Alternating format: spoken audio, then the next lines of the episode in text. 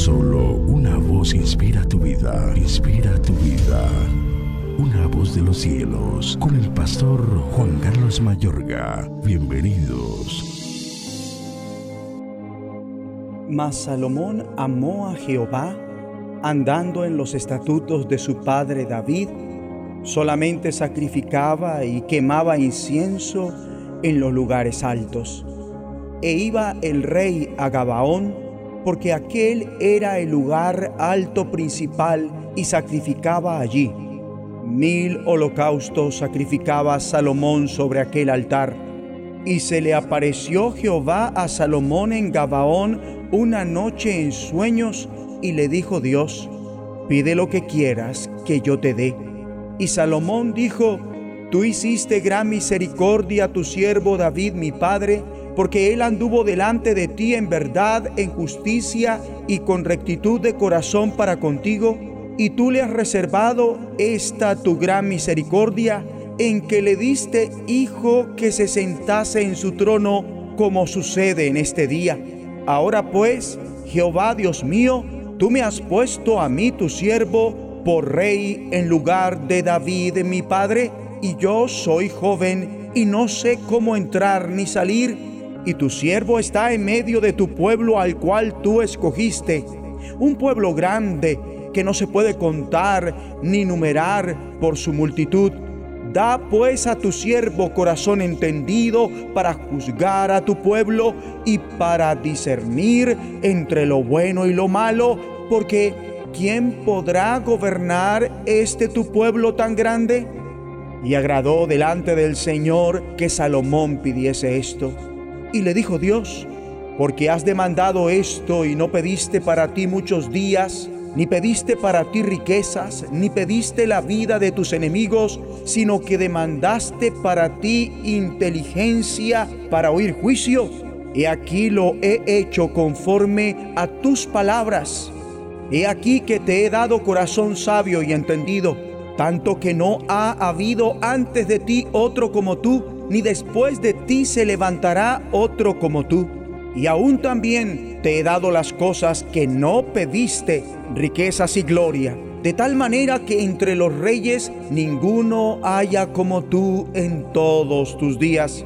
Y si anduvieres en mis caminos, guardando mis estatutos y mis mandamientos, como anduvo David tu padre, yo alargaré tus días. Primer libro de Reyes, capítulo 3, versículos 3 al 14.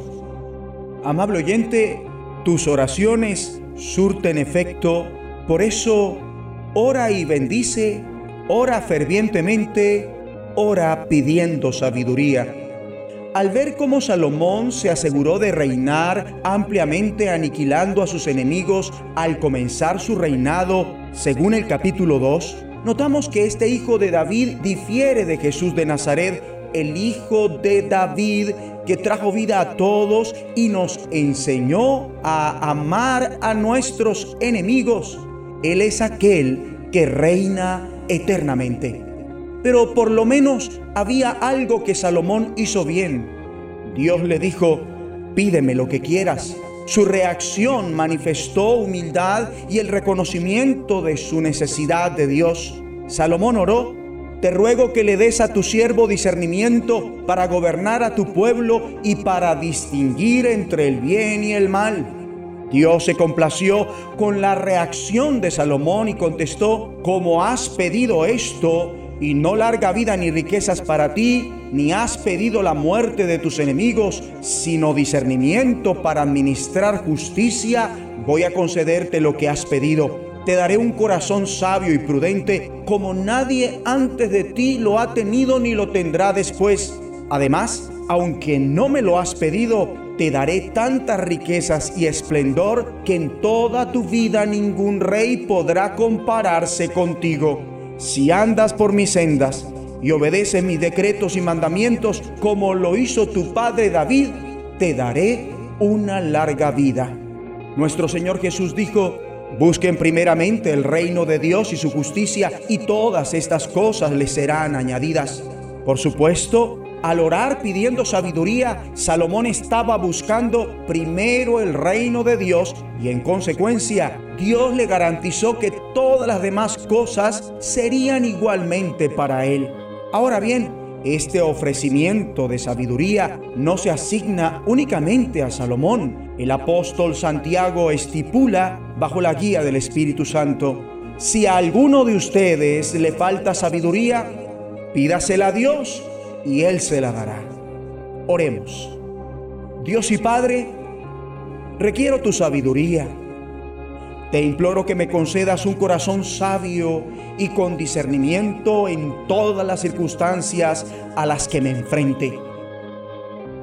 Padre bueno, te pido por la sabiduría que viene del cielo y es, lo primero de todo, pura, amante de la paz, considerada, sumisa, llena de misericordia y buen fruto, objetiva, equitativa y sincera. Y la recibo ahora mismo en el nombre de Jesucristo. Amén. Una voz de los cielos, escúchanos, será de bendición para tu vida. bendición para tu vida.